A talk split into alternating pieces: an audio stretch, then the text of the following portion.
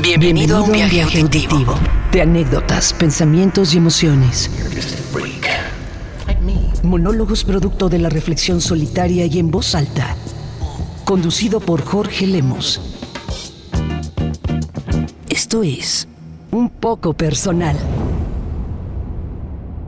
¿Te acuerdas de tu primer amor? Ay, haciendo memoria, creo que en segundo de kinder le dije a una niña que me gustaba. La llevé a una casita que estaba abajo de una resbaladilla en el patio del kinder y le confesé mi amor. Pero, ay, ¿qué tenía? ¿Cuatro años? Esas cosas de niños no cuentan, ¿no sí? A los seis años en la primaria tuve una novia, duramos un recreo. Sonó el timbre y me dijo algo así como... Mis papás no me van a dejar, esto no va a funcionar. Seguro literalmente nomás nos comimos una torta y nos agarramos de la mano y ya. Pero obviamente es un decir eso de noviazgo o primer amor, porque de niño se vive y se sienten cosas muy diferentes en comparación a cuando uno está más grande. Luego recuerdo que a los 8 años me entró una etapa que ahora la veo como, güey, qué pedo, qué urgido. Pero bueno, hubo un par de ocasiones que hice cartas de amor a diferentes niñas del salón pidiéndoles que fueran mi novia. Curiosamente no tengo recuerdo de recibir respuesta de ninguna. Y luego en sexto, a los 12, empecé a sentir cosas bonitas por Natalia. Usaba una crema o un perfume de vainilla que me encantaba el olor. El 14 de febrero me regaló un corazón de peluche súper suavecito, atascado de olor a vainilla y... ¡Ay! ¡Wow! Fantasías animadas de ayer y hoy presentan Percibo tu aroma y me enamoro. Estuvo bien chistoso porque me le declaré por mensaje de texto. Los famosos SMS que costaban un peso. Todavía no había datos. Ella se iba a un viaje de la escuela y a mí no me gustaba salir a esos viajes. Y un día antes de que se fuera estábamos platicando por mensaje y le dije así de... Buen viaje. Eh, ¿Y entonces qué? ¿Seguimos siendo amigos o algo más? Y me respondió... ¿Qué? Y yo de, ¿quieres ser mi novia? Y ya, pues me dijo que sí, tú también me gustas, bla, bla, bla. Y pasábamos juntos el recreo, nos dábamos regalitos. Eso sí, no hubo ni un beso en el cachete, duramos, ¿qué? Tres meses, yo creo. Luego entré a una secundaria con gente nueva, perdí el contacto con mis amigos de la primaria y eso me dolió. Yo estaba de emo, solo en los recreos, pero una de las pocas personas con las que mantuve contacto de la primaria fue con Brenda que todavía tengo contacto con ella, es súper buen pedo. Si estás escuchando esto, te mando un beso, un abrazo. Brenda y yo platicábamos mucho por Messenger, el MSN de ese entonces. Nos gustábamos y resulta que nos dimos cuenta de que Aurora, la maestra de historia, le daba clases a ella en su secundaria y a mí me daba clases de historia, pero en otra escuela. Entonces nos mandábamos cartas con la maestra y así, súper bonito. Nos llevábamos muy bien, coincidíamos en gustos musicales, hablábamos mucho y de pronto, de la nada, me dejaba de hablar. Eso pasó varias veces, como que sí y luego no, estoy castigada, se desaparecía. Era bonito, pero como un amor imposible. Nunca se concretó nada. Ya después ella me buscó en universidad y me aclaró por qué se alejaba, por qué actuaba de esa forma y bueno, situaciones muy cabronas que estaba viviendo en su casa, cosas que de niños es difícil comprender, pero como adultos es completamente entendible y seguimos escribiéndonos de vez en cuando, no hay rencores ni nada. Pero bueno, shit happens. Adolescencia. Convertirse en adulto es todo un trip. Ay, qué etapa. Si uno no está bien caliente, está de mal humor, con la hormona toda alborotada, la cara brillosa, acné. Y también había conductas que creo que son normales durante la adolescencia, o si no, pues así fue como yo viví esos años. ¡Qué década tan frenética y absurda! Una de esas conductas era compararme con el otro que si algún compañero ya le cambió la voz y yo todavía tengo voz aguda y se me salen gallos, que por qué ese güey creció tanto y yo me quedé chaparro, que Perenganito ya tiene novia, dio su primer beso y yo no. De cierta forma yo sentía esta presión social por tener que hacer o vivir lo que los demás estaban viviendo. Hoy entiendo que cada uno tiene su propio proceso, no deja nada bueno compararse y hay que entender y respetar el proceso propio y de los demás. Algo que comencé a vivir en este querer compararme con los demás compañeros fue un sentimiento de confusión que jamás tuve cuando niño. O sea, sí recuerdo un par de chicos en la primaria que me llamaban la atención, pero nunca nada sexual, o sea, solo era verlos y decir, me gusta su estilo, me gustaría ser su amigo, a lo mejor me gustaría ser como ellos, no sé, nunca un deseo de darle un beso o algo romántico, nada. Pero en la adolescencia, entre todo el desmadre hormonal, me cuestionaba a mí mismo qué tanto eran ganas de compararme, por ejemplo, ver si ya le salieron pelos en las axilas a un compañero del salón, y qué tanto era un gusto por contemplarlos o verlos a ellos. Solo pensaba, ¿es normal? ¿Me gustan? ¿O solo estoy viendo? Me preguntaba por qué los hombres no pueden reconocer que un güey está guapo. No necesitas ser gay para darte cuenta que un güey es atractivo. Así como puedes decir que es feo o es fea, que digo, son cosas muy relativas. Los pocos güeyes que medio se atreven a reconocerlo dicen, Sin sonar gay, pero sí está carita el güey. Es bien parecido y otras formas así medio rebuscadas. Y me encanta que hoy en día es súper divertido y se va perdiendo cada vez más esta masculinidad frágil y un hombre le puede poner piropos o decirle qué guapo a su amigo en un comentario de una foto sin que lo juzguen de homosexual.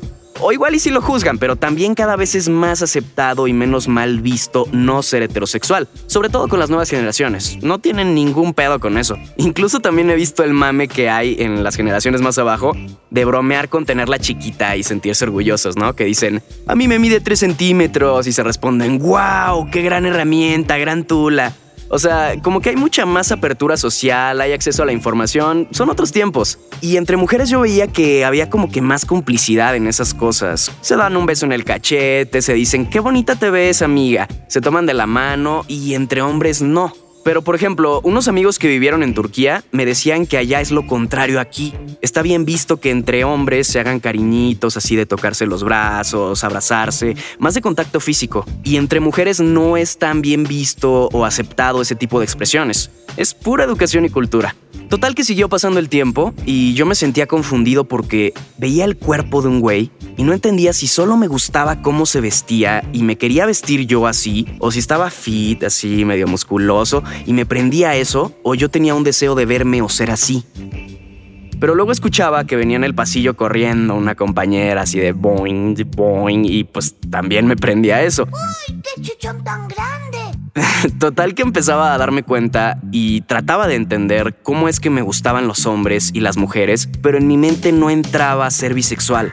Y hasta donde yo recuerdo tampoco me enseñaron que existía eso. Para mí era o soy completamente gay o soy completamente hetero. Afortunadamente hoy en día la educación sexual es más inclusiva y cada vez se le da más visibilidad a la bisexualidad. Pero, no, fue, mi, caso. mi caso. En mi lógica no entraba, entonces decía, ¿por qué a veces veo parejas de amigos y siento que me prenden los dos juntos, pero también cada uno por separado? Como que mi mente no lo procesaba. Cumplí 13, 14, 15 y no compartí con nadie mis dudas de cómo me sentía hasta que me enamoré de un amigo heterosexual y bueno, le conté a mi prima, me sentía de la chingada, me costaba aceptarlo, además de que, como conté en el episodio 1 de esta temporada, la religión también influía mucho en todos mis procesos porque de por sí ya era un pecador que se iba al infierno por masturbarse. Ahora doble infierno porque me estaban gustando los hombres. Entonces, pues no. O sea, yo mismo me convencí de ignorar o no prestarle tanta atención a ese aspecto de mí. Luego llegó tercero de secundaria y yo no había dado mi primer beso. Solo escuchaba historias de compañeros y amigos cercanos y yo así de, ¿qué se sentirá? ¿Cuándo me va a tocar? Y en unos 15 años conocí a una chica, nos hicimos novios, con ella fue mi primer beso en unas escaleras de servicio de un centro comercial. Perdón si estás escuchando esto, pero si mal no recuerdo, para ti no era el primer beso, para mí sí, y fue extraño. No sentí las maripositas en el estómago que yo pensé que sentiría. No sonó en mi mente la intro de la canción de Kiss Me de Sixpence None the Richer. Solo sentí unos labios pegarse con los míos. Después llegó la epidemia de la influenza H1N1 y nos encerraron y pues ahí quedó la relación. Luego en la prepa le conté a una amiga mi historia de vida y yo seguía insistiéndome a mí mismo que quería saber cómo se sentía. Entonces mi amiga me dijo, yo te enseño. Y pues nos besamos y la sensación fue la misma. Si alguna vez has besado a alguien por quien no sientes ni amor romántico o una completa atracción sexual, mmm, pues no, no, no está chido. Ya cuando tenía 16, 17 años, en una fiesta tuve mi primer encuentro más cercano, digámosle así, con una amiga. Ahí sí estuvo chido, aunque fuera algo casual nada más. Y después viajé por primera vez a Ciudad de México. Empecé a trabajar haciendo videos de YouTube en una casa productora de TV Azteca. Y bueno, esa historia ya la he contado también, pero fue cuando conocí a Daniel. Nos hicimos novios y... Ah, pinche relación tóxica, güey, pero bueno. Exploré, me di cuenta qué sí quiero, qué no quiero, conocí la vida en pareja, eh, muchas experiencias, buenas y malas. No más que, no sé, era como que súper raro porque empecé a tener una doble vida. En Guadalajara nadie sabía de mi relación y en Ciudad de México sí, pero apenas me estaba aceptando, entonces a ratos no me sentía cómodo porque seguía confundido, me seguía dando curiosidad tener algo con una mujer, no sé, como que sentía culpa. Y poco a poco le fui contando a mis amigos y a mis amigas más cercanos que tenía novio. Algunos se alejaron. Con otras amigas sentí bonito porque también me dijeron que notaban que les atraían personas de su mismo sexo. Y pues eso me hizo sentir acompañado, como que entendido, porque sabía que no era el único. Pero cuando dije, bueno, puede que sea bisexual, porque en un momento pensé, si tengo novio soy gay, me enfrenté con la bifobia. Algunos amigos o incluso mi novio me decían que era una etapa, que seguro no me aceptaba y estaba confundido, que era gay y que no me animaba a salir del closet. Puros comentarios que invalidaban mi atracción por ambos géneros. Después esa relación terminó y empecé otra con Valeria. Ella fue mi mejor amiga toda la prepa y desde antes de conocer a Daniel, a mí me había gustado ella y le dije pero a ella le gustaba mi hermano y pues no se armó nada hasta tres años después. Y supo las cosas que viví con, en la relación con Daniel y con ella tuve una relación bonita. Después me aventé un buen rato soltero, mm, encuentros casuales, relaciones no tan formales con hombres y mujeres y me fui aceptando. Ya la mayoría de mis amigos sabía de mi bisexualidad, mis hermanos, algunas primas, pero mis papás no. A ellos no les había contado eso. No lo veía necesario. Me quería evitar problemas, aunque nunca dieron señas de ser homofóbicos. Mi lógica era, si encuentro un hombre a quien realmente ame y con quien quiera compartir mi vida, pues ya se los diré, pero mientras no. Total que terminé la universidad, me independicé, me vine a vivir a la Ciudad de México y tomando un curso de técnica vocal, donde el maestro nos leía corporalmente, tiene una habilidad extraordinaria para saber o ver cosas de las personas leyendo su lenguaje corporal, pues nos pidió que colocáramos nuestras manos en la cabeza para practicar y sentir cómo uno puede resonar las vibraciones de la voz en los distintos resonadores del cuerpo. Y al poner mi mano sobre mi cabeza, dejé un dedo levantado y me dice, oye, hay algo que no te gusta de tu mamá y no le has dicho. Y yo de, ¿ah? No tengo ningún problema con mi mamá, pero voy a pensar. Luego cambié de mano y sin pensar dejé el mismo dedo pero de la otra mano también levantado y me dice, no, no es con tu mamá, es también tu papá. Hay algo tuyo que no les has dicho. Y luego, luego pensé en todo esto. Y sin decirle nada me dice directo, ¿eres gay? Y yo de, sí, soy bisexual. Y a una de las únicas personas más importantes en mi vida que no les he dicho es a mis papás. Y él me sugirió decirlo cuando yo me sintiera listo, pero sí me dijo que era algo importante porque eso me iba a ayudar a controlar mejor mi cuerpo, para utilizar mi voz, sentirme más libre, mostrarme más auténtico. Y tenía toda la razón desde que empecé a aceptarme más, me siento ligero, de verdad, o sea, como, como con un peso menos. Y es todo un proceso. Yo me di cuenta de que era bisexual a los 12, 13 y hasta los 17, 18 lo entendí o lo acepté. Luego de los 18 a los 24 lo fui integrando y procesando mientras experimentaba. Y a los 25 fui de visita a Guadalajara y les conté de este curso de técnica vocal a mis papás. Les dije del ejercicio y que había puesto mi mano, lo de levantar el dedo y les dije, pues hay algo que no saben de mí y les quiero contar.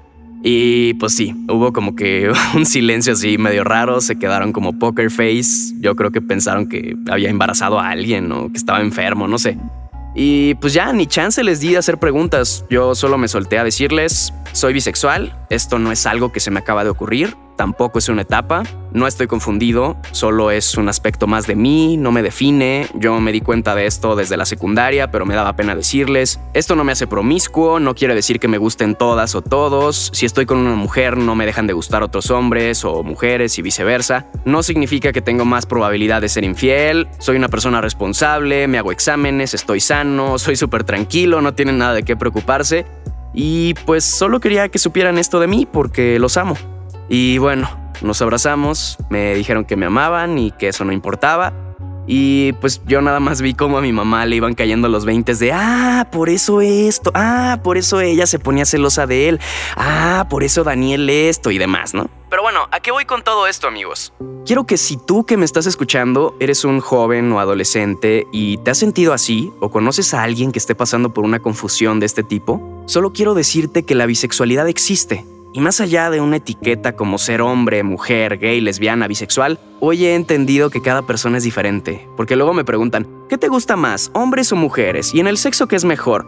Pues es que todo cambia. A veces me gustan más los hombres, a veces más las mujeres, luego no me gusta nada. La verdad es que, de acuerdo con las experiencias que he tenido, lo único que puedo concluir es que, de verdad, cada persona es diferente, en todos los aspectos. Y hoy me siento orgulloso y agradecido de saber que puedo amar a cualquier persona. Yo sé que si encuentro a alguien a quien ame, admire, desee, sienta atracción, ganas de compartir un tiempo o toda la vida, no me va a importar si es hombre o es mujer. Yo no elegí ser así, simplemente es algo que siento. Para mí el amor y el deseo van más allá de los géneros.